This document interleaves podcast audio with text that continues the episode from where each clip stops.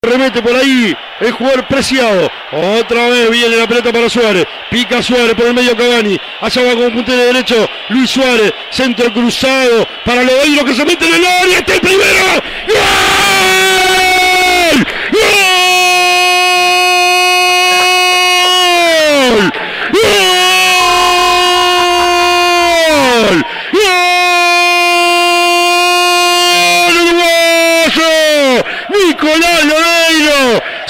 Suárez, puso bien el cuerpo, la jerarquía de Suárez.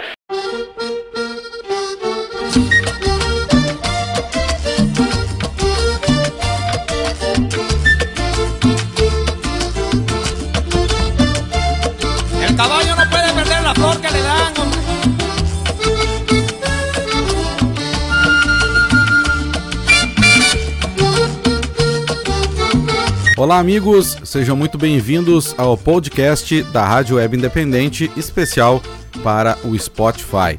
A partir de hoje, uma sequência de episódios para falarmos especificamente da Copa América, edição realizada no Brasil. Nós somos a Rádio Web Independente de Porto Alegre e deixo o convite. Para quem ainda não nos conhece, siga as nossas redes sociais no Facebook, Twitter e Instagram, arroba RW Independente. Eu sou Daniel Félix e comigo, no episódio de hoje, as participações de Juliano Piacentin, John William Tedeschi e Paulo Bizarro. Então vem conosco no episódio número 1, especial Copa América, aqui no podcast da Rádio Web Independente.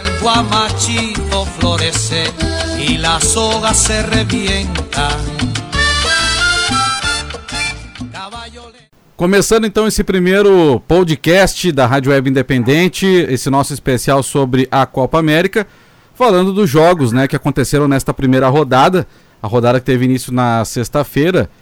Brasil 3, Bolívia 0, dois gols do Felipe Coutinho, um gol de Everton.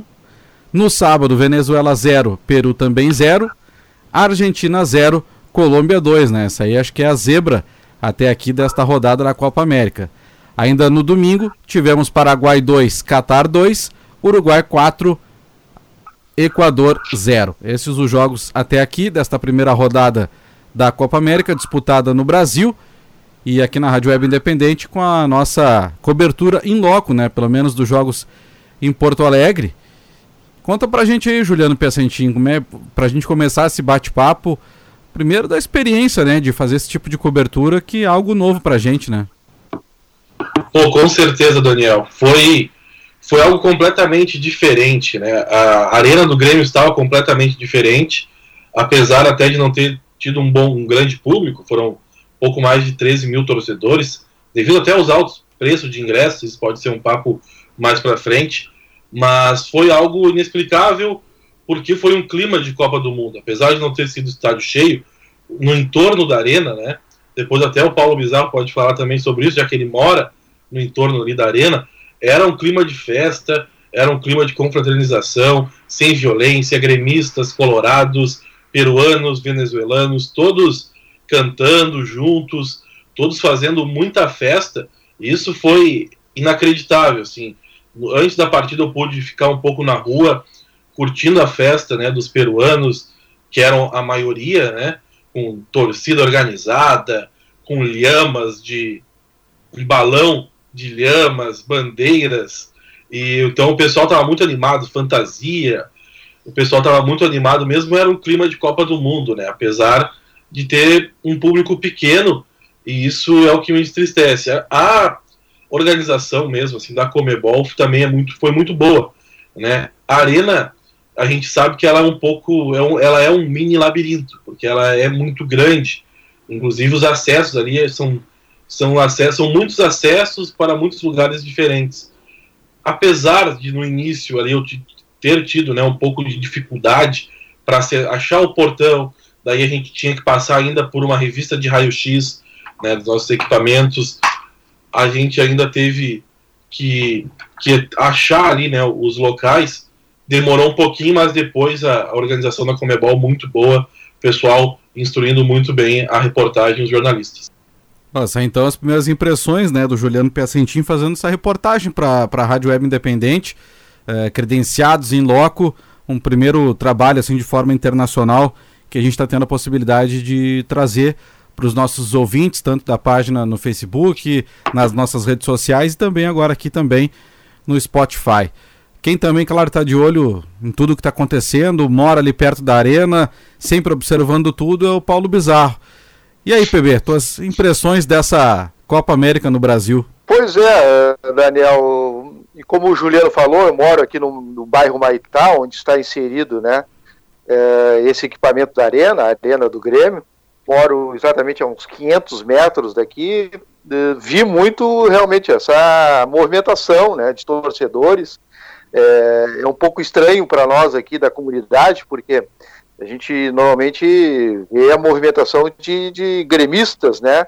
Muitas caravanas tricolores vindo de todo o Brasil até, né? Mais do interior do Rio Grande do Sul.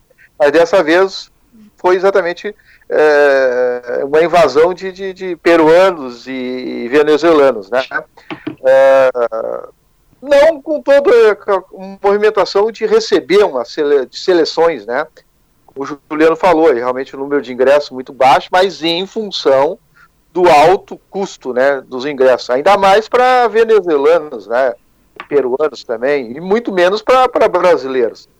Mas é legal, é, é um fato novo, é, é, fomos ajudados, né, entre aspas, pelo menos sendo maquiado, né, o bairro aqui, porque uh, as autoridades competentes aí, a prefeitura e tal, deu uma maquiada no bairro e em torno, assim, né, fazendo capina, pintando ruas, uh, melhorando sinalizações, a gente ganha pelo menos, né, o que não veio na, na obras não vieram da, da, da, das obras da Copa do Mundo lá em 2014, alguma coisinha aqui, né?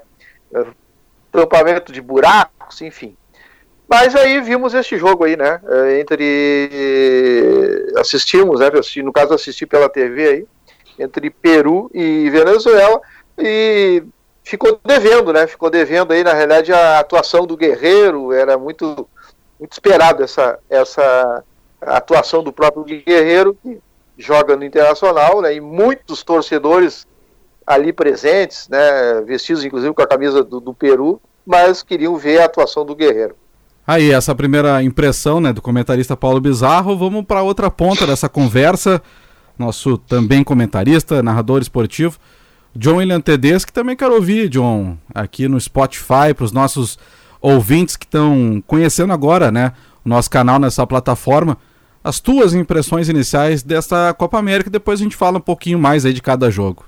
Bom, essa Copa América começa da forma como eu imaginava que fosse, com estádios não tão cheios, com jogos de nível técnico não tão bom, mas claro, movimentando a paixão aí dos torcedores que vêm, principalmente dos países mais próximos, aí eu destaco argentinos e uruguaios que já começaram a tomar as ruas do Brasil, no caso a Argentina que jogou em Salvador e o Uruguai que jogou em Belo Horizonte, e ambos jogarão aqui em Porto Alegre também. Acredito que a mobilização da torcida seja o mais importante, mas a Copa América não foge daquele esperado de um torneio de nível não tão alto. Isso aí nós podemos até vir a pontuar mais adiante, mas gostei, gostei da movimentação. Não a grande movimentação de uma Copa do Mundo, né, como bem citou o Juliano Piazentin e pincelou o Paulo Bizarro, mas a, paixão que envolve o futebol e faz com que alguns torcedores desses países da América do Sul que são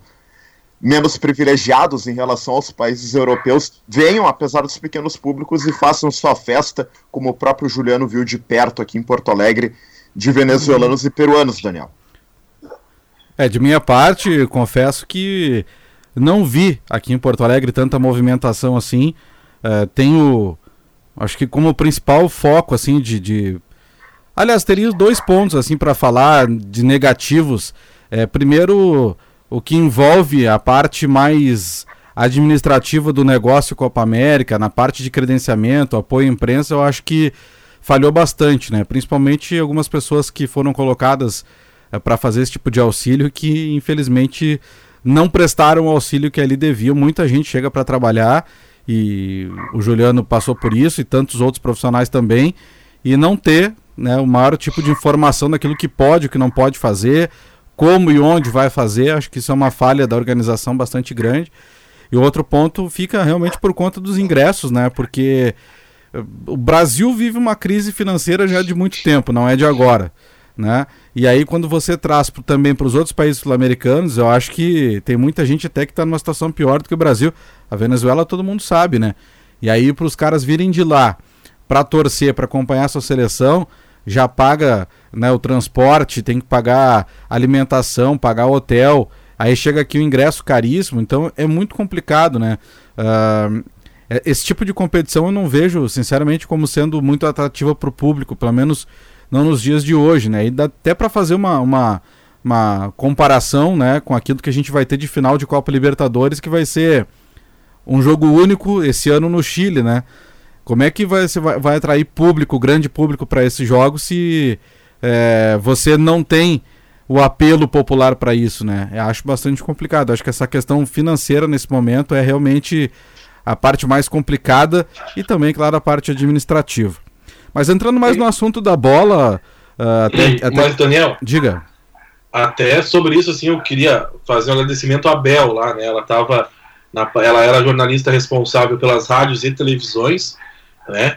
E ela deu um apoio, assim, quando ela viu que a gente estava mesmo, assim, perdido, até pelo pessoal que estava ali é, dando informações, ah, pode entrar em tal lugar, mas aí para entrar em tal lugar tem que ir por, pelo outro lado do estádio. Ela conseguiu sempre dar um apoio é, muito importante para nós ali profissionais de imprensa. A gente tinha muitas dúvidas, porque só recebeu o Media Kit da Comebol quem pagou pelos direitos de transmissão, né? Então, e a grande maioria não pagou, que estava lá, né? A grande maioria estava fazendo cobertura assim independente, né? Apenas com um profissional, que eles liberaram apenas um profissional por veículo que não pagou os direitos de transmissão. Então a maioria não, não a maioria estava realmente muito perdida porque não recebeu o Media Kit. E também lá no quando foi buscar o credenciamento, o pessoal não sabia da informação, porque até não tinha ainda a informação de quem seria responsável pela imprensa naquele momento nas, no, nos jogos em Porto Alegre. Hoje, por exemplo, para o jogo de quinta-feira, a gente já até conversava com o John Tedeschi, a gente já tem uma lanterna. Ainda está um pouco no escuro, mas pelo menos a gente já tem uma lanterna na mão e já sabe por onde a gente pode chegar, com quem a gente pode falar. Então, até um agradecimento a Bel lá, responsável pela imprensa do, de rádio e de televisão, né, dos broadcasts, como eles nos chamavam lá para definir aonde a gente podia estar e aonde a gente não poderia estar. Bom, vamos entrar agora mais no assunto tecnicamente dos jogos, né? Analisar aquilo que rolou até agora uh, na Copa América. Afinal de contas, esse podcast da Rádio Web Independente é um especial sobre Copa América, nosso episódio número 1, um, para falar da rodada de número 1. Um. Julian Tedeschi, sexta-feira tivemos, né? Uh, o início da Copa América, observamos pela televisão, é verdade, né? O jogo não foi em Porto Alegre, mas estávamos todos atentos, ligados na televisão para acompanhar a primeira rodada da Copa América, Brasil e Bolívia. Para a gente falar, analisar um pouquinho mais desse jogo, a seleção comandada pelo Tite, o Adenor Bach, venceu a Bolívia por 3 a 0. O adversário era fraco, né? Até acho que o Brasil deveria, poderia ter feito mais do que 3 a 0. O que, que você observou desse jogo e ficou de bom tamanho o placar? Bom, residia uma expectativa de como seria a seleção brasileira sem Neymar. Desfalcado do melhor jogador, aquela referência técnica da equipe, ficava, ficou esse, essa incógnita, essa interrogação, e acredito que o time respondeu bem no sentido de, ó, nós não temos mais a nossa referência, nós temos que uh, fazer o agrupamento para jogar de uma forma melhor. Então, dessa forma, a seleção brasileira conseguiu reagir bem, conseguiu entender bem a orientação do Tite. Claro, a Bolívia, uh, no jogo do Morumbi, ela propôs um, um jogo altamente defensivo. Uh, não é um time de grandes qualidades, não é um time de virtudes técnicas, de jogadores conhecidos. Se formos parar aqui para pensar, ter o goleiro Lamp, de passagem pelo Boca tem o, o Chumaceiro, que é um meio-campista, jogou aqui no Brasil no Sport Recife, também tem passagem pelo The Strongest. lá da Bolívia, passagem de sucesso por lá, e o Marcelo Moreno, né? Jogou no Grêmio, jogou no Cruzeiro, é um jogador bem, bem rodado também, tá no futebol da China. Mas no conjunto, o time boliviano é um dos mais frágeis dessa edição da Copa América. Então era uma obrigação do Brasil apresentar um bom futebol e ganhar o jogo. Ganhar o jogo o Brasil conseguiu, mas não vi um grande futebol, em especial no primeiro tempo. Parecia que o time estava preso. eu contesto uma escolha do, do Tite, que é utilizar dois volantes de característica de primeiro volante, e aí são o Casemiro e o Fernandinho. Acredito que para um jogo contra a Bolívia poderia ter uma opção por um jogador uh, de mais saída de bola, um jogador com uma característica de abastecer melhor essa linha de meio-campistas. E aí, claro, na, na, na, delegação brasileira tem o Alan, que é jogador do Napoli, tem o Lucas Paquetá, jogador do Milan.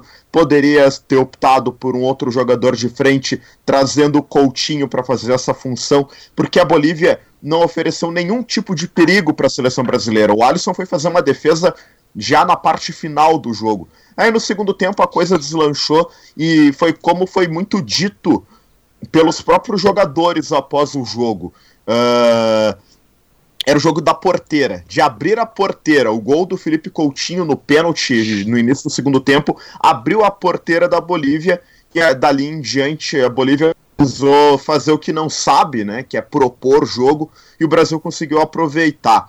Mas eu não vi uma boa, uma grande atuação da seleção brasileira. Acredito que tenha ficado devendo, mas é estreia. Estreias sempre são complicadas e numa Copa América, o Brasil jogando em casa, depois trazendo o peso de voltar a disputar uma competição aqui em território nacional depois da, da, do desempenho ruim na Copa de 2014. Claro que isso traz um peso. Muitos jogadores que estavam em campo sexta-feira estavam né, na, naquela delegação brasileira na Copa de 2014. Tinha o Thiago Silva, tinha o Fernandinho, o, o próprio Daniel Alves, embora não tivesse em campo no 7 a 1 Outros jogadores, por exemplo, o William, reserva no jogo da sexta-feira, estava em campo no 7 a 1 Então, são jogadores que trazem essa carga. E o nervosismo faz parte. Acredito que o Brasil tem a margem de melhora, mas eu não gostei. Não gostei da estreia brasileira. Largando a bola quicando aí para você, Paulo Bizarro. É claro que quando um técnico tem um, um jogador extra classe, vamos combinar, né? Te tecnicamente o Neymar é um cara extra classe, né? Pro os problemas dele não são técnicos, né? São todos os outros, mas técnicos não. É claro que o Tite vinha trabalhando a seleção pensando no Neymar para resolver os problemas, né? Como na Argentina, por exemplo, os técnicos trabalham sempre em cima do Messi e a gente viu que o Messi até hoje na seleção não é o Messi do Barcelona, como uh, o Neymar na seleção nunca foi o Neymar uh, do Barcelona também. Nem vou colocar a participação do Neymar no Paris Saint-Germain. Uh, mas não, não, não sei, Paulo Bizarro, mas eu tenho a, a, impressão de que a seleção brasileira sem o Neymar ela funciona melhor, né? Pois é. olha, o a seleção brasileira disputando uma Copa América dentro do território nacional aqui, né, no Brasil, de norte a sul, para enfrentar pelo menos essa primeira fase, né? Para enfrentar Bolívia, enfrentar a Venezuela e enfrentar Peru, não precisa do Neymar. O Neymar poderia ficar se recuperando, poderia ficar assistindo as partidas. O Brasil não precisa para enfrentar, com todo respeito a estas seleções, né? Da Bolívia, da Venezuela, do Peru. Olha, não precisa exatamente dessa referência técnica que é o Neymar. É indiscutível, indiscutível ele dentro, dentro das quatro linhas, né? Mas aí tem estes problemas aí extras, né, na sua vida particular, que afetam, claro que afetam o grupo, repercute dentro do grupo, repercute dentro do vestiário, está repercutindo lá no próprio time dele, que ele, ele veste a camiseta, né, o PSG, enfim, a cabeça dele, e estaria, né, mas, claro, ele não tá porque, na realidade, pô, é tipo azar assim mesmo, né, foi se lesionar e... Ou sorte, e, né? E tá aí. É, até para não levar um, uma vaia e tal, né, porque a cobrança é muito grande. Bom, mas o que interessa? Num jogo de futebol, né, pessoal, o, jogo, o torcedor, com a sua paixão, ele só enxerga o final da partida, dos 90 minutos. Interessa o seu time, a sua seleção ganhar, sair vitoriosa. E foi o que o Brasil fez uh, diante da Bolívia. Né? Venceu por 3 a 0 mas agora a gente pode abrir né, esse contexto aí. Como é que foram esses 3 a 0 né? É, o torcedor pegou muito no pé na primeira etapa. Primeiro tempo, o Brasil uh, inexistiu, né? Uh, não que a Bolívia fizesse alguma coisa. O John Tedesco que salientou muito bem. Não fez absolutamente nada. Teve dois, três arremates lá e, e ficou realmente se recuou. Mas faltou é o Brasil, faltou o Brasil ter atitude, ter é, agressividade, mostrar o seu futebol, mostrar a sua superioridade. E para isso gastou 45 minutos de uma partida que poderia já iniciar lá com 10, 15 minutos de bola rolando para abrir o placar, para trazer alegria para o torcedor que está na arquibancada. Né? E uh, certamente isso aí foi muito discutido rapidamente dentro do vestiário e a, e a, e a seleção volta para o segundo tempo com outra atitude, com outra pegada, justamente para amassar a Bolívia. Né? É assim que tem que ser. Brasil contra a Bolívia, Brasil contra a Venezuela, Brasil contra Peru, a atitude tem que ser assim, tem que ser diferenciada. Todos pegando a marcação lá em cima e dali, né? Daí tivemos os dois gols do Coutinho, né? Fazendo o seu, seu papel ali, mas aos 35 minutos entra Everton. Everton do Grêmio sendo destacado né, em Copa do Brasil, Libertadores, Campeonato Brasileiro, esse, esse talento aí, né, que veio para a base do Grêmio aí e está realmente mostrando seu talento aí nos profissionais aí já uh, duas temporadas pelo menos. Marca, uma marca, né? 35 minutos. Ele entra e quatro minutos depois ele faz um golaço, né? Um golaço e nesse intervalo ele fez várias jogadas ali pela esquerda acordando a torcida. A, tor a torcida estava sonolenta já, já estava, né? Uh, mesmo com os dois gols do Coutinho, a, a torcida estava. não estava gostando da atuação da, da, seleção brasileira. Porque a gente quer ver um, uma seleção canarinha massa, massa, massacrando o adversário, né? E o Everton foi aquela jogada vertical, né? Aquela jogada para cima, né, vertical, aí a 39 minutos.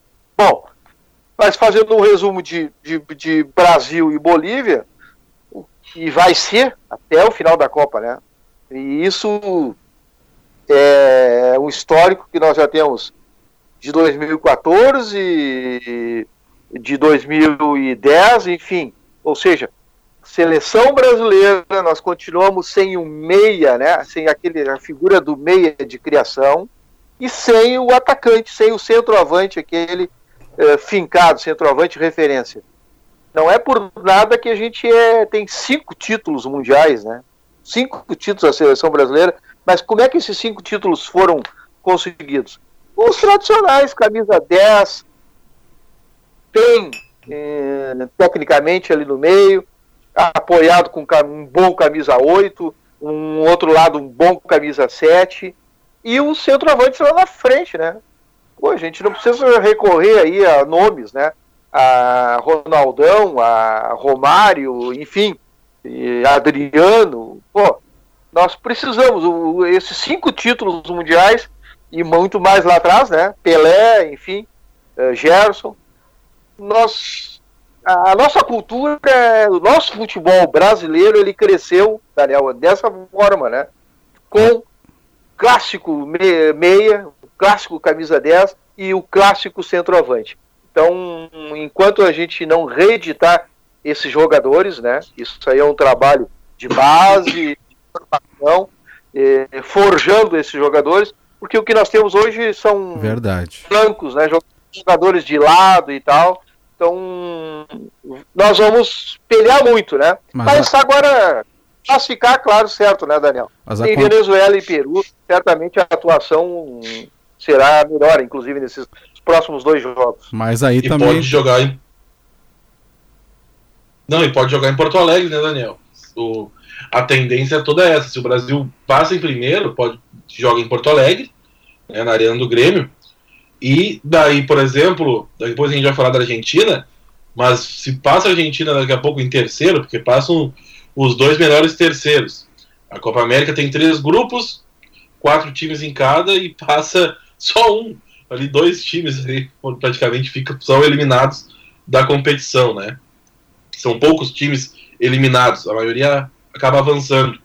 E aí, imagina se a gente tem um Brasil e Argentina na arena, hein? Olha, seria algo seria algo histórico, né? Para Porto Alegre que já sediou um Brasil e Argentina no Beira-Rio, né? Então, seria algo histórico. Essa questão mais tática, claro, é, é assunto até para um outro programa, é, de falar de posições que hoje talvez estejam em escassez, né? Eu nem diria só no futebol brasileiro, mas claro também é, em âmbito mundial, né? Até por isso hoje se utiliza aí outros esquemas táticos, né? É, com jogadores de mais movimentação do que exatamente os jogadores mais posicionados, como falava aí o Paulo Bizarro. E justamente, né, o Juliano Pecentinho, o, o, o Everton foi um jogador que entrou no segundo tempo, como destacou o Paulo Bizarro, fez é, um golaço, um golaço, mostrou que é um jogador agudo, um jogador que pode ser titular da seleção brasileira. Ah, talvez não entre né, no próximo jogo. Né? O- provavelmente o, o, o- o Tite só vai colocar o Arthur em campo, que ficou de fora desse primeiro jogo, daqueles que não atuaram. Mas pede, pede passagem, né, Juliano? O Everton, acho que é um jogador hoje que, que merecia essa titularidade. Não vejo, por exemplo, o Neres ser melhor do que o, que o, que o Cebolinha, né? É, são níveis muito parecidos. Eu vejo o David Neres e o Everton. O Everton teve a oportunidade de entrar ah, na vaga do Neymar no amistoso do Catar, e ali se esperava dele, por quê? Porque era um adversário muito frágil, e ele acabou não indo tão bem. O Neres entrou naquele jogo e foi muito bem, né, naquele jogo do Catar, depois foi bem, muito bem, né, sendo titular contra Honduras no, no Beira-Rio, no amistoso. Daí ganhou a vaga que era do Neymar, tanto que nem se cogitou o William, que é um jogador muito mais experiente que ambos, ser titular no- na seleção, ou deslocar o Coutinho para a ponta, enfim, isso não foi cogitado, o Neres ganhou a posição. Já no primeiro jogo, o Neres foi é, um pouco tímido, e aí o, o Everton entrou bem. Então há uma briga por posição ali. Mas realmente, a única mudança do Tite deve ser a saída do Fernandinho, a entrada do Arthur, que o Arthur é o titular da seleção brasileira, nesse segundo jogo na Venezuela, contra a Venezuela. E eu já acho, né, Daniel, que, por exemplo, esse jogo o Tite poderia ousar um pouco. Porque a Venezuela, claro, ela precisa da vitória, porque ela empatou o jogo de seis pontos contra o Peru. Cada um ganhou um ponto só. E aí, hoje a Venezuela precisa pontuar. A definição deve ficar entre Venezuela e Bolívia, e Peru e Bolívia. Esses dois jogos contra a Bolívia, a Bolívia vai ser o, o- ali o, o- o médio né, da classificação das outras seleções. Porque quem fizer mais gol na Bolívia classifica entre Peru e Venezuela. Porque a gente, pelo menos eu vi o time venezuelano não é tão fraco, não é tão fraco. Eu acho a Venezuela mais time do que o Peru, por exemplo. Então amanhã o jogo do Brasil vai ser o mais difícil da fase de grupos. Porque a Venezuela é mais time que o Peru, a Venezuela é mais time que a Bolívia.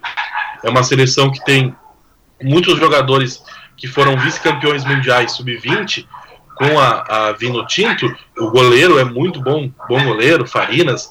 Tem ali alguns jogadores que, com passagem no futebol brasileiro, como o Seiras e o Soteudo, que hoje está no Santos, os dois são reservas, é verdade.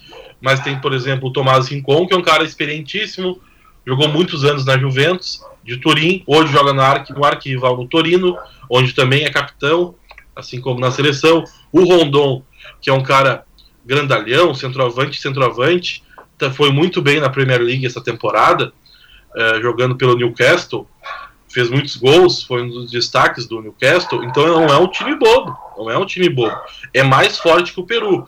O jogo em Porto Alegre foi horrível, né? A gente até não pode tirar a conclusão por esse jogo, porque foi um jogo muito ruim. As duas seleções estavam perdidas, o gramado da arena não parecia bom, né? mais aqui uma ênfase, o gramado da arena não estava bom. De novo, eles pararam de jogar e continuava ruim o gramado, muita areia na grama, muita areia no gramado. Eu acho que, olha, o dia que acertarem naquele gramado, tem que dar um prêmio para o agrônomo que acertar aquele gramado, porque não estava bom de novo. Tava bonito, mas dava para ver que soltava muita areia. Então não, não foi um bom jogo. Mas a Venezuela não é não é esse bobo não, não é esse time bobo.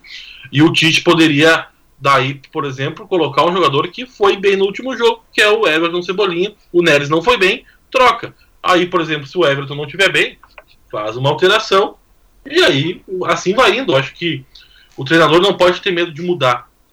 Muitas vezes o Tite tem esse medo de mudar e fica com as mesmas peças, né? Por exemplo, a gente estava visto ou, no noticiário. Medo ou bruxismo, né?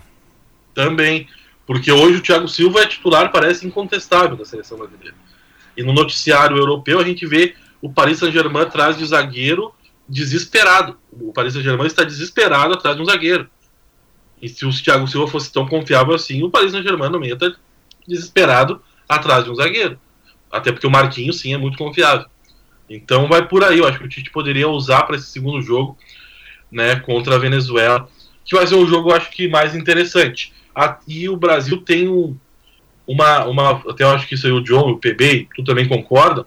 O público de São Paulo, Porto Alegre, é, Porto Alegre é muito chato. É um público chato. Né, um público que, que vai, é um público que resmunga. Já o público da Bahia, o público nordestino, é um público mais, mais quente, um público que recebe melhor a seleção. E aí eu acho que até por isso o Tite poderia usar, porque da arquibancada vai ter apoio e já foram divulgados que todos os ingressos foram vendidos. No Morumbi também não haviam sido, mas simplesmente 20 mil ingressos sumiram nas mãos de alguém que ninguém sabe para onde foi. Bom, e vamos combinar também, né, que o público que vai a jogos de seleção não é o mesmo público que frequenta os estádios nos dias de jogos, né? Até porque é, os valores também é, assustam. Bom, o, o Juliano Piacentin já adiantou e falou um pouco de Venezuela e Peru, que foi o jogo que ele acompanhou em loco no sábado, dia 15, na cobertura aqui pela Rádio Web Independente. E no sábado também tivemos Argentina e Colômbia. Venezuela e Peru 0 a 0 Argentina e Colômbia 2 a 0 Eu não vou dizer aí que é uma Uh, me fugiu o termo agora. Uma zebra. zebra. Não é uma zebra porque a Colômbia tem um grande time de futebol também e vem mostrando isso já há bastante tempo. Mas sempre se espera muito da Argentina de Lionel Messi, que também, como o Brasil de Neymar, tem suas dificuldades. O que, que dá para dizer desses jogos do sábado, hein, John Tendeschi? Bom, vou começar pelo jogo que eu acompanhei de fato, que foi Argentina 0, Colômbia 2. O catadão de Lionel Scaloni a Argentina numa crise técnica e tática sem, precedentes, sem precedentes, porque é um time no qual o, o Lionel Scaloni pensa em que o, joga, o, o, o Messi precisa ter os chamados sócios, os jogadores que sejam os parceiros do Messi, para que o Messi faça os caras jogarem. Quando na verdade ele joga em um Barcelona, onde o Barcelona joga para o Messi. Os jogadores constroem as jogadas para o Messi. Não é na seleção argentina o Scaloni quer que o Messi construa jogadas para o Agüero, construa jogadas para Di Maria, construa jogadas para Lo Celso, enfim, além de mal escalado o time argentino. Eu eu te confesso, eu confesso para vocês que eu não esperava muito, não esperava muito do time argentino. Uh, imaginei que fosse ficar num padrão de atuação como que foi visto lá na, na Arena Fonte Nova no sábado, mas foi assustador o nível argentino. A defesa argentina muito desorganizada, jogadores de nível técnico insuficiente. Uh, a Argentina vai penar na Copa América. A Argentina já começou penando na Copa América. Uh, não vejo um futuro muito auspicioso para o time Alves Celeste e me decepcionei também com a Colômbia. Porque a gente estava tão acostumado a ver a Colômbia de futebol vistoso, futebol ofensivo, com o José Peckerman, curiosamente um técnico argentino no comando da Colômbia. Ele treinou a Colômbia na, nas Copas de 14 e 18 e deu lugar ao português Carlos Queiroz, que treinou o Irã na Copa no, do ano passado e que é um treinador com uma virtude mais defensiva. E aí se viu uma Colômbia mais pragmática, uma Colômbia que uh, não propôs tanto o jogo, não apostou na velocidade, no talento individual, acaba prejudicando jogadores do nível do, do Juan Quadrado, do Rames Rodrigues, que são jogadores excelentes tecnicamente, são grandes jogadores, só que num esquema no qual se prioriza o contra-ataque, acaba não tendo uh, grande saída para o futebol mais técnico deles. A Colômbia até teve um azar que virou sorte durante o jogo, perdeu o Luiz Muriel. No começo do jogo entrou o Roger Martinez, joga no, no América do México, jogou no Racing da Argentina, e ele acabou fazendo um gol, e o outro gol marcado pelo Zapata de uma grande temporada na Atalanta. Então o time colombiano tem um potencial ofensivo bom que poderia ser melhor aproveitado pelo Carlos Queiroz. Teve, foi um time que teve duas chances claras de gol e matou nas duas chances que teve contra uma Argentina que se esforçou. A Argentina se esforçou, é verdade, mas muito desorganizada. Uh, recorreu no mesmo problema que a seleção brasileira teve ter dois jogadores de características parecidas para a saída de bola, que no caso foram o Paredes e o Guido Rodrigues, jogadores que são muito mais de contenção do que de início de jogadas de ataque. Lo Celso deslocado para a direita, ele que foi um jogador que sempre se destacou jogando pelo centro no PSG, no Betis, e com jogadores de nível técnico muito bom no banco. O Rodrigo Depou, de boa temporada, o Dybala, que apesar de não ter feito um grande ano lá na Juventus, é um jogador muito bom tecnicamente. Tem Lautaro Martinez no banco. Fora, fora os jogadores que ficaram em casa numa convocação muito estranha do Lionel Scaloni, mas a Argentina é decepcionante. A atuação foi ruim contra a Colômbia e eu não vejo um futuro muito bom para o time argentino. Em relação à Colômbia, se encaixar o modo de jogo do Queiroz com um grupo bem qualificado que tem, sobretudo do meio para frente, a Colômbia pode surpreender. Chegou no Brasil sem ser uma das grandes favoritas, mas eu acredito que o time cafeteiro vai dar um grande trabalho aí na sequência da competição. É interessante isso, né? Uh, acaba que até esse jogo da Argentina eu não consegui acompanhar 100%, mas acompanhei algum, alguns, alguns lances, né, principalmente no segundo tempo que eu estava voltando da arena né, para Porto Alegre, para casa, e acabei, acabei escutando no rádio ali alguns lances, depois olhando no final. A Argentina, impressionante que tem jogadores que fizeram boas temporadas, né, como o João falou. O fez uma, fez uma excelente temporada no Real Betis da Espanha, inclusive há dois clubes ingleses se batendo, três clubes ingleses se batendo por ele, né, o, o, o, o Tottenham do Pochettino, o Manchester United do Solskjaer e o City do Guardiola estão se batendo pelo Lo Celso. E ele não consegue, mesmo assim, na seleção argentina não é o mesmo Lo Celso do Betis. O Messi não é o mesmo Messi do Barcelona. O Dybala realmente não fez uma boa temporada e agora até inclusive pode sair da Juventus, né? Com a contratação lá do Maurício Zarri, que, que é outro jogador, a Juventus pode até incluí-lo em troca. Eu particularmente acho um absurdo a Juventus fazer isso como torcedor bianconeiro, mas claro que na seleção argentina ele inclusive nem é um dos destaques porque ele é o reserva do Messi. Mas hoje, hoje mesmo, assim a gente, a gente lendo, a gente ouvindo sobre essa seleção da Argentina, eu acredito que a Argentina só vai para frente o dia que Diego Simeone for treinador. Eu só consigo ver essa percepção. O dia que o melhor treinador argentino for o treinador da seleção argentina, ela vai para frente. E o melhor treinador argentino é o Diego Simeone. Claro que o Pochettino está muito próximo do Simeone, eu acredito. São ideias completamente diferentes de jogo, mas eu acho que a Argentina tem que começar é, pela defesa. E o Simeone é um treinador mais defensivo na sua essência, né, John Tedeschi e Paulo Bizarro. Então, ele precisa, eu acho que o Simeone, o dia que ele resolver aceitar a proposta e treinar a seleção argentina, a gente pode ver uma Albo Celeste diferente. Juliano, mas em relação à defesa da Argentina, acredito que falte muito material humano. vai ver a convocação da seleção argentina. O miolo de zaga no jogo do sábado foi formado pelo Otamendi e pelo. Deixa. Foi o jogador do. Na, joga no futebol italiano, não, não. Pesela, Pesela, jogador Sim. da Fiorentina. Então são, são jogadores que não estão no primeiro escalão dos defensores a nível internacional. O banco da Argentina, com os zagueiros à disposição, um era o Ramiro Funes Mori, que está longe de ser uma, uma unanimidade, não deu certo na Inglaterra, hoje está na Espanha, e o Juan Foyt, que joga no Tottenham, que é um jogador muito jovem. Então acaba que não o material humano não ajuda. E até para a gente seguir em relação a esse jogo da Argentina, até para trazer o PB, uh, o Lionel Messi é um capítulo à parte, né? O quanto que o Lionel Messi não, não, não consegue jogar na seleção argentina, e no meu entendimento é muito falha dos treinadores que querem que o Messi jogue para o time, ao invés do time jogar para o Messi. PB?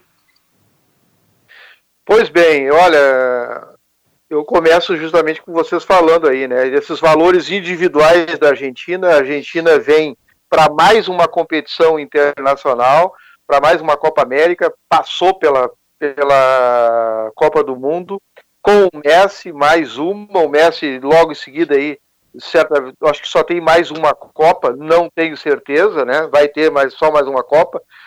Mas, como o John falou, o Juliano também falou, ou seja, tudo está centrado no Messi, né?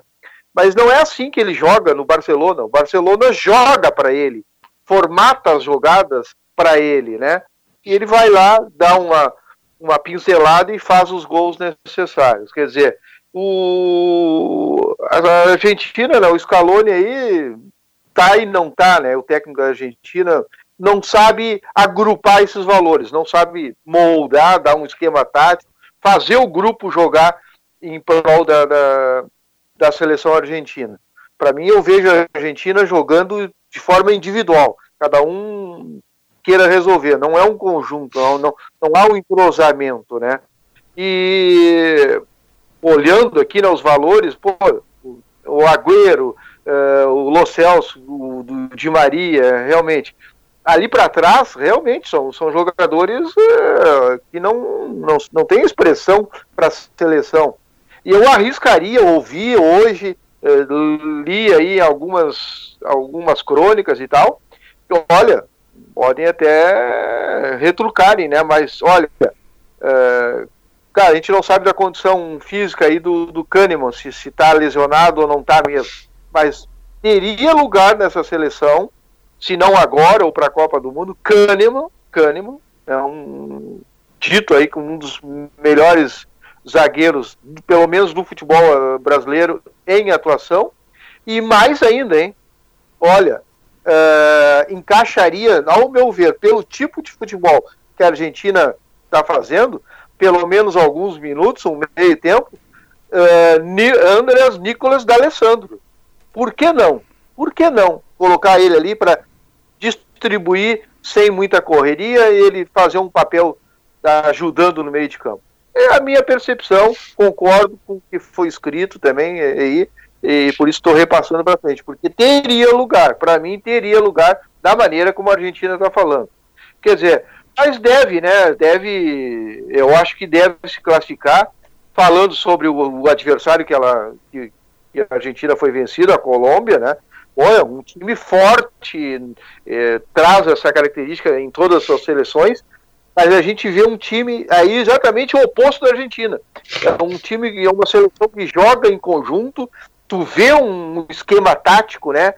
Procurando triangulações, procurando objetividade, sendo agressivo quando tem que ser agressivo, é, bem compacta defensivamente, uma seleção que, olha, realmente mereceu. Procurou a vitória e conseguiu a vitória. De, diante de uma esfacelada Argentina que se repete aí. Então, mais uma vez, a gente vê o Messi tentando ser protagonista e não é. Ele não é líder, ele não tem esse perfil e não adianta. Ele é uma peça isolada, fica enfraquecida diante de uma seleção argentina mais uma vez. Muito bem. E Só para finalizar sobre só para finalizar sobre Messi, essa vai ficar só um, uma pitada, nem vou, vou transcorrer sobre o assunto, viu, Daniel? Só uma pitadinha. Messi pode voltar a jogar com o Neymar a partir desta próxima temporada. O Barcelona tá indo pesado para tirar o Neymar do Paris Saint-Germain. Então, só para a gente, como a gente falou do Brasil e Argentina, só para né, o principal jogador do Brasil que na seleção não rende tanto, pode voltar a jogar com o principal jogador da Argentina que na seleção não rende tanto. E o nosso próximo assunto também, né? Que é o Soares do Uruguai. Mas lembrando que esse episódio número 1 um aqui do nosso podcast de Copa América da Rádio Web Independente está sendo gravado na segunda-feira, 17 de junho. E hoje, com essa informação do Juliano Piacentin aí, né, de que o Barcelona pode estar uh, se preparando para levar o Neymar de volta, pode estar também pintando uma oportunidade para o Everton no Paris Saint-Germain. Mas isso fica para outro dia, para outro episódio. Lembrando que, enquanto estamos gravando este episódio aqui, daqui a pouquinho, né, nesta segunda-feira, a bola vai rolar para Japão e Chile. Então, no próximo episódio, no episódio número 2, também vamos falar deste confronto aí do Japão, né, que é um país convidado para a disputa da Copa América. Só para dar meu pitaquinho, sobre o que você está falando de Argentina, é, acho muito interessante, né? Um técnico e já se passaram vários e os caras não conseguem, inclusive Maradona, e os caras não conseguem fazer com que o Messi jogue na seleção argentina. Às vezes eu fico pensando se esse rapaz deve ter no íntimo dele um arrependimento de não ter optado por jogar pela seleção da Espanha, né? Porque teria sido já campeão do mundo, teria jogado com seus parceiros de Barcelona, né? E na Argentina ele não se enquadra. O cara foi criança para morar na Espanha, passou a vida inteira dele lá. Na realidade, não tem nada de argentino no Messi. Talvez seja esse um dos grandes problemas. Só Bom, o mate. É, só o mate. Bom, uh, no domingo tivemos Paraguai e Catar, outra seleção convidada. Aliás, quero fazer um parênteses aqui também de opinião. Acho um absurdo essas seleções convidadas para a disputa da Copa América. Né? Então que, que coloquem, por exemplo, México, Estados Unidos, né? mas não tragam Catar e Japão para jogar a Copa América, né? Por favor. E ano que vem vai ter Copa América de novo. Já está confirmado o Catar e a Austrália como convidados, porque aí tem uma briga ferrenha da Comebol com a CONCACAF, por isso que aí as seleções México, Estados Unidos, Costa Rica, enfim, derivados ali né, da, da América Central não, não vão ser convidados pelo menos nessa edição e na próxima edição da Copa América. Ano que vem tem Copa América de novo, na, na Argentina e na Colômbia. A partir do ano que vem a Copa América será disputada de 4 em 4 anos, no mesmo ano da Eurocopa. Bom, e aí, né, como eu falava, no domingo tivemos Paraguai 2, Qatar 2 e, para mim, talvez o grande jogo da rodada, né, de ontem desse, que Uruguai 4, Equador 0. Uruguai, por exemplo, com o Lodeiro, né, que é um jogador que não era assim tão cotado para ser convocado. Foi convocado, jogou, fez, teve uma bela atuação, principalmente no primeiro tempo. Cavani e Luiz Soares não tem nem o que falar, né? Seguem sendo os grandes uh, atacantes do futebol sul-americano, eu diria. E o Mina acabou marcando contra. O Uruguai mostrando armas, facas nos dentes. Que, que dá pra gente falar um pouco mais desse Uruguai, John Tedeschi? A palavra do Uruguai é continuidade o Oscar Tabares já está aí na, no comando técnico do Uruguai há mais de 10 anos, desde 2006, se, se não estiver errado. Então é muito tempo. É uma sequência de filosofia de jogo. Vê que tem jogadores no 11 inicial uruguaio que estiveram na Copa de 10, de 14, de 18. É um time que já está bem talhado aos grandes jogos. Os jogadores se conhecem melhor do que ninguém, existe um processo de formação muito bem definido que culmina numa ótima seleção uruguaia, mas é um processo inteiro que o futebol uruguaio tem para colher frutos na seleção posteriormente. Né? E a gente vê jogadores aí que estão há muito tempo na seleção, Muslera, Cáceres, Godin, Soares, Cavani, Lodeiro teve um tempo fora, já voltou, mas também um processo de transição jogadores jovens que estão entrando no time e estão mostrando resultado, Betancourt, Nandes, o próprio Lucas Torreira e o Valverde que entraram no segundo tempo no jogo do, contra a equipe equatoriana. Então é um processo de transição, é uma geração que está chegando, uma geração talentosa que está chegando no Uruguai, e é um processo de continuidade aí da, nas mãos do maestro Tabares. E o Uruguai apenas colhe seus frutos, né?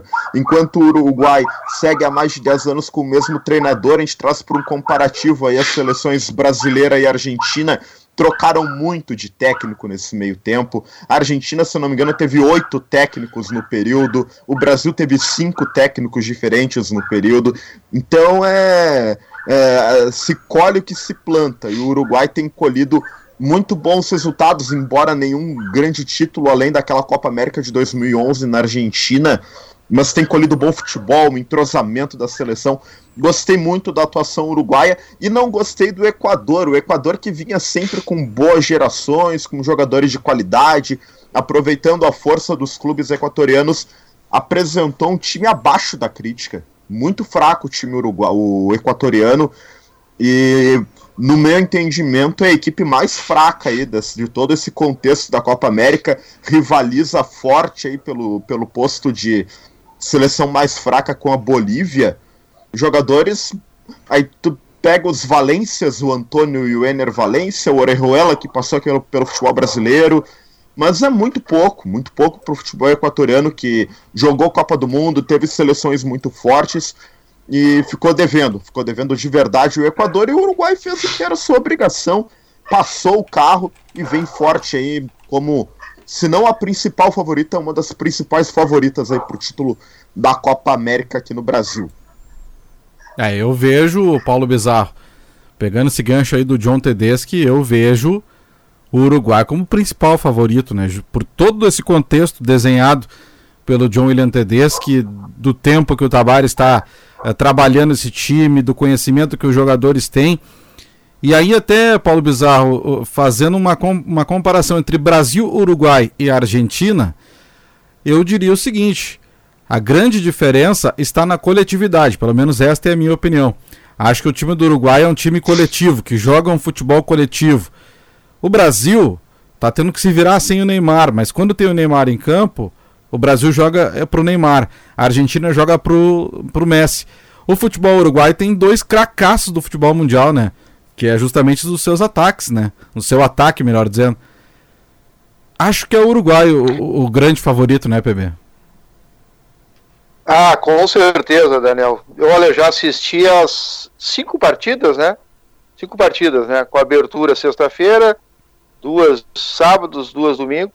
O melhor jogo que eu vi até agora foi exatamente uh, o Uruguai e, uh, e Equador, né? Uruguai, e começa por aí, exatamente. O Uruguai não saber se o Equador é fraco, se o Equador é forte, se, se tem que respeitar ou não. O respeitar de um jogo de futebol é tu partindo para cima né, do, do adversário. Foi o que o Uruguai fez e concordo plenamente contigo. Exatamente o que a Argentina não tem e o que o Brasil ainda não tem, exatamente o Uruguai tem, né? É, com essa mescla de, de, de jogadores uh, cascudos, veteranos e com alguma juventude, mas tu vê um time jogando, né, uma seleção uh, treinada, uh, organizada em campo. E aí pô, pode começar lá por, por trás, né? Zagueirão Godin vai para o ataque, tem jogadas ensaiadas. os dois laterais, o Cáceres e o Laxalt lá, no meio de campo, então, o Lodeiro mesmo, né?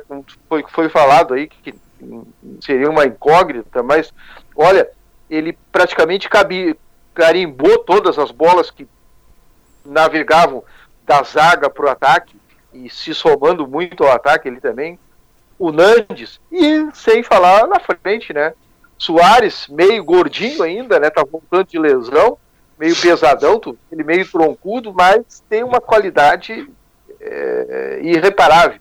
E o Cavani, Cavani que faz aquela movimentação, sai da área e daqui a pouco ele está na área novamente, incontestável. Ou seja, tu vê quantos nomes eu citei aí, o John citou, é, mas tu, tu, eu vi um jogo de uma seleção entrosada, treinada, com jogadas uh, uh, ensaiadas. Um, um, dos, aquele gol que gerou o golaço ali do Cavani, uma jogada ensaiada.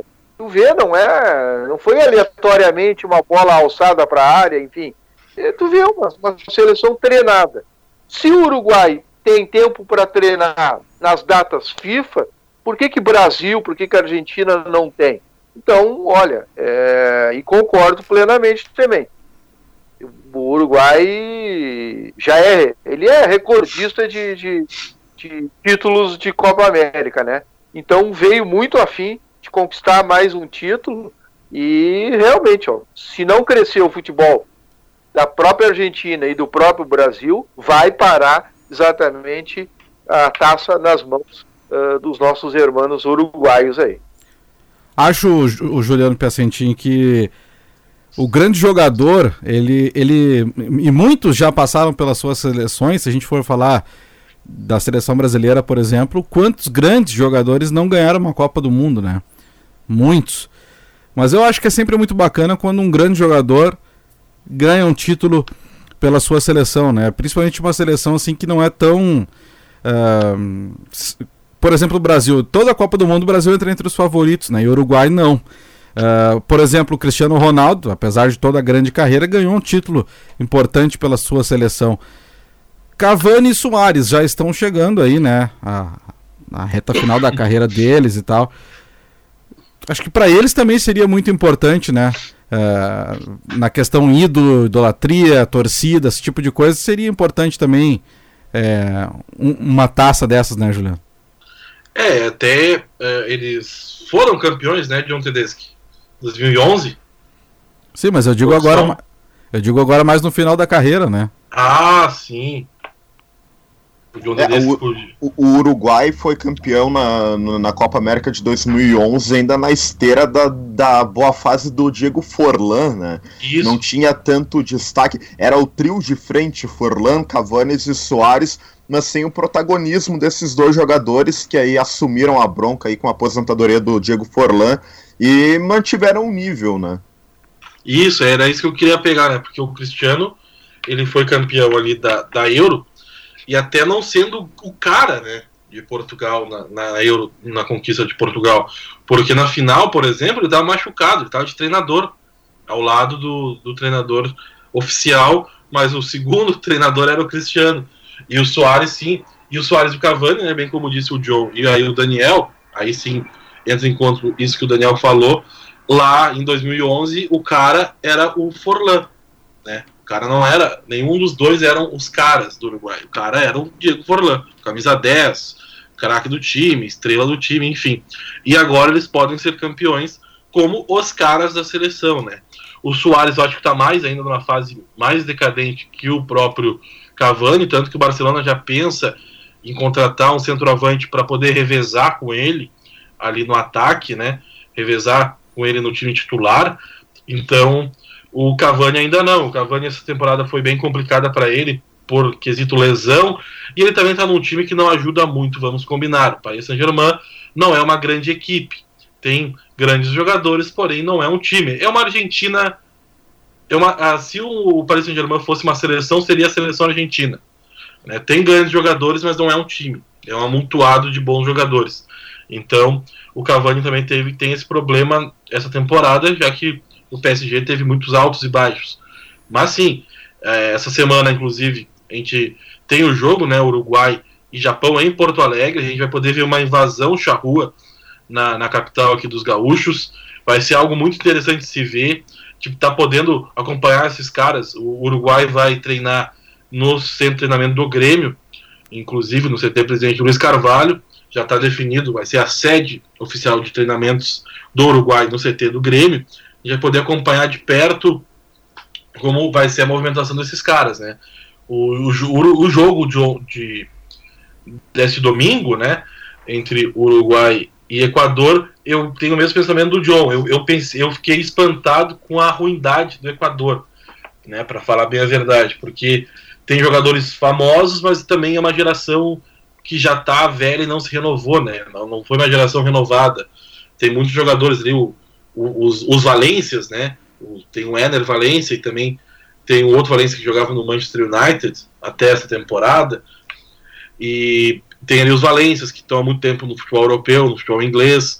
Então tem muita gente assim de renome. Tem o Caicedo que já está na seleção, acho que, olha, há mais de 10 anos, né? É que ele caiu cedo na seleção, né? Pô, é verdade. Ah, tá faltando isso para ser o podcast da RWI. Mas é por aí, né? O, essa seleção uruguaia eu, eu gostei muito de ver jogar e estou muito ansioso para ver esse, time ver assistir esse time em loco para vai ser uma experiência assim como torcedor é, eu posso dizer que eu, eu vi o Messi jogar ao vivo uh, na Copa do Mundo 2014 como torcedor né? Eu fui a todos os jogos em Porto Alegre no Beira Rio e vi o Messi jogar. É, falta ver o já viu o Ronaldo jogar né? Na época ele era do Corinthians claro não era o Ronaldo do auge mas a gente conseguiu ver o Ronaldo jogar é, ao vivo, assim, em loco. Vi o Ronaldinho Gaúcho jogar em loco, né, vi grandes jogadores aí atuando. E, falta é, nesse meu hall, assim, de jo grandes jogadores, Soares e Cavani, eu vou conseguir realizar esse sonho, graças à RWI, na quinta-feira. Claro que trabalhando, mas para trazer um conteúdo todo especial para o pessoal, até deixar aqui, né, nossas redes sociais, é Rádio Web Independente no Facebook, só pesquisar. RW Independente no Twitter, que a gente está acompanhando minuto a minuto as partidas da, da Copa América lá, né, na, pelo nosso Twitter, e também o nosso Instagram, RW Independente, também a cobertura da Copa América, uh, não minuto a minuto, porque daí a gente não pode tirar foto do campo no jogo, mas a gente acompanha antes do jogo ali no nosso Instagram também durante os jogos da Copa América. E esse de, do Uruguai vai ser mais um contra o Japão, que é uma incógnita, né? O Japão é uma verdadeira incógnita porque o Japão nem divulgar o local da hospedagem, o Japão divulgou. Muito bem. Vamos para a reta final então do nosso primeiro podcast, o episódio número 1 um do especial Copa América, aqui da Rádio Web Independente, especial para o Spotify, com o nosso palpitão. É, tivemos aqui já uma boa impressão, né, uma boa mostra da nossa equipe, que acho que todos entendemos que o Uruguai é um grande favorito para conquistar a competição. Mas agora a gente vai chamar aqui então o palpitão para esta segunda rodada. Deixa eu lembrar aqui então para quem está nos ouvindo que esse podcast está sendo gravado nesta segunda-feira, 17 de junho. E a segunda rodada da Copa América tem, então, a partir da terça-feira, 18, Bolívia e Peru, Brasil e Venezuela. Quero começar com o Paulo Bizarro. Curto e grosso, Paulo Bizarro. Teu palpitão aí para Bolívia e Peru, Brasil e Venezuela. Bolívia e Peru. Peru 2 a 1 para o Peru e Brasil 4 a 0 em cima da Venezuela. John William Tedeschi, seu palpitão aí para Bolívia e Peru, Brasil e Venezuela. 1 a 0 Peru e 3 a 1 Brasil. Juliano Piacentin. 1 a 0 Bolívia em cima do Peru e 2 a 1 Brasil em cima da Venezuela. Quero dizer o seguinte, se o Juliano apostar, vai ficar rico, hein? Porque ninguém vai apostar na Bolívia, né? É muito Ué. fraca a Bolívia. Bom, eu vou dizer o seguinte, eu vou no 0 a 0 entre Peru e Bolívia, Bolívia e Peru, porque é de doer esse confronto aí. E eu acho que o Brasil faz uns 4 a 0 em cima da Venezuela. No outro grupo, temos Colômbia e Catar, Argentina e Paraguai. Eu começo nessa aí. Acho que a Colômbia faz 3 a 0 em cima do Catar e a Argentina e Paraguai vão ficar no 1 a 1. PB. Uh, Argentina, eu acho que se recupera aí 1 a 0 em cima, né? E o outro. Uh, Colômbia e Catar. Colômbia e Catar, Colômbia, 3 a 0 Tá, só para repetir, PB, para eu poder editar. Argentina e Paraguai. Argentina e Paraguai, 1 a 0 para a Argentina e 3 a 0 para a Colômbia em cima do Catar. Tedeschi. Gostei muito do Qatar no jogo contra o Paraguai no, no, no domingo.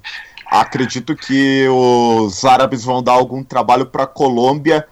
2 a 1 Colômbia e 2 a 0 Paraguai contra a Argentina. Piacentim. É, 3 a 0 Colômbia em cima do Catar e 1 a 0 Argentina em cima do Paraguai. 1 a 0 com gol aos 45 do segundo tempo. Eu gostei da análise do John Tedesco. Eu gostei do Qatar, mas vai perder.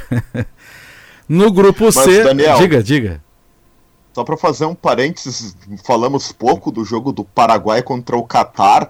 O Paraguai, mesmo com um time interessante, cedeu um empate pro, pro Qatar, que não é um time dos mais bobos, não. É um time que trabalha bem a bola, joga sabe jogar, mantém a posse, se defende com a bola e também tem alguma virtude ofensiva. Não fez dois gols no Paraguai por acidente, apesar de eu achar a Colômbia muito mais time do que Paraguai, principalmente que o Catar.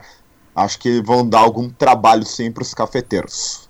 Paraguai que na Copa de 98, né? Tinha o Gamarra na zaga, o cara passou uma Copa inteira sem fazer uma falta, né? Jogava demais aquele Gamarra.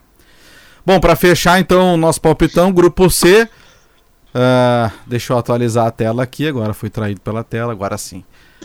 Uruguai e Japão, Equador e Chile. Uruguai 5 a 0 no Japão. Equador e Chile 2 a 0 Chile. Paulo Bizarro. Uh, Uruguai estarei lá não a serviço, né? Estarei desfrutando lá de uma arquibancada, Uruguai e Japão. É, é, olha, o Japão é meio chato, né, de jogar. Eles, eles, eles são taticamente não, não são zero tecnicamente, tal, mas taticamente eles são muito obedientes. Eu acho que o Uruguai mesmo com o seu potencial, sendo curto e grosso, acho que uns 2 a 1 um para o Uruguai vai ter uma certa dificuldade. E o próximo jogo? Equador e Chile. Equador e Chile. Chile, Chile, Chile. 2 a 1 pro Chile. É que no Equador é mais forte, né? E aí, Piacentim? Olha, o Japão tá disputando a Copa América com um time sub-23. Né, só tem o goleiro, que é mais assim famoso, mais velho. O resto, a média de idade ali é 22 anos. Então, vou contigo 5 a 0 para o Uruguai, cima do Japão. E aí o Chile e Equador 2 a 1 para o Chile. John William Tedeschi. Eu vou mais na linha do Paulo Bizarro. Acredito que o Japão vá dar algum trabalho para o Uruguai. 1 a 0 Uruguai. E no jogo entre Equador e Chile, vou botar uns 4 a 0 para o Chile. Mesmo o Japão sendo sub-23, John Tedeschi? Estou vendo a ficha do Japão, não é tão sub-23 assim. Tem alguns jogadores de qualidade. Tu não vai aplicar, tu não vai aplicar pro nosso ouvinte do Spotify que tu vê o campeonato japonês, John Tedeschi. Mas existem jogadores japoneses que atuam no futebol europeu, Daniel Félix. Então, acredito que uh, pela organização do time, vai dar trabalho e o Uruguai, o Uruguai gosta de se complicar em jogos assim, né? Gosta de placares econômicos. Me surpreendi com o Uruguai fazendo 4 a 0. Faziam décadas que o Uruguai não não goleava em jogo válido pela Copa América e não vai ser contra o Japão que isso vai se repetir, pelo menos mas, na minha análise. Mas olha, o, o, tem o Messi japonês que ele é companheiro do Jael, viu? Futebol Clube Tóquio, o Messi japonês, que era um garoto que fez toda a base no Barcelona daí ele, por problemas assim de, de não poder ficar mais tempo no país por ser muito jovem, tem que voltar para o Japão. Hoje é companheiro de Jael O Cruel, lá no Futebol Clube Tóquio. O bom é que todo país tem um seu Messi, né? Esses dias eu transmiti um jogo aí que tinha o Messi brasileiro. É, agora... esse foi parar no Paysandu, né? É, vou te contar uma coisa. Bom, agora sim, para finalizar, uh, vou fazer isso a cada episódio. E hoje eu vou, vou começar então com o John William Tedeschi, que é o seguinte, John, uma análisezinha rápida, você colocou o Uruguai como um dos favoritos ao título, né? Se eu não estiver enganado. Quem é que você acha que pode ser surpreender John Tedeschi na competição? Surpreender na competição. A Venezuela. zebra da competição, Venezuela. Venezuela. Gostei da Venezuela contra o time peruano, apesar de ter, ter sofrido dois gols anulados pelo VAR, a Venezuela vem numa crescente enfrenta o Brasil e eu acredito que é um jogo imprevisível e depois eles vão ter a obrigação contra a Bolívia. Contra o Peru, a Venezuela ganhou um ponto e não deixou o Peru somar dois e se classificar a Venezuela vai ser uma carne de pescoço, andou ganhando da Argentina em amistosos aí. Então acredito que a Venezuela vai ser a surpresa da Copa América. Tá certo. Chegamos ao fim do nosso primeiro episódio, nosso primeiro podcast falando sobre a Copa América aqui no, na Rádio Web Independente, no nosso perfil do Spotify, com as nossas impressões sobre os jogos desta primeira rodada, a análise da nossa equipe e, claro, a opinião aí de favoritismo, de zebras, enfim. É a nossa opinião aqui na Rádio Web Independente para você que nos acompanha agora também aqui pelo Spotify. No final desta semana, o episódio 2 aqui no Spotify. Obrigado pela sua audiência e sigam as redes sociais da Rádio Web Independente no Facebook, Twitter e Instagram, arroba RW Independente.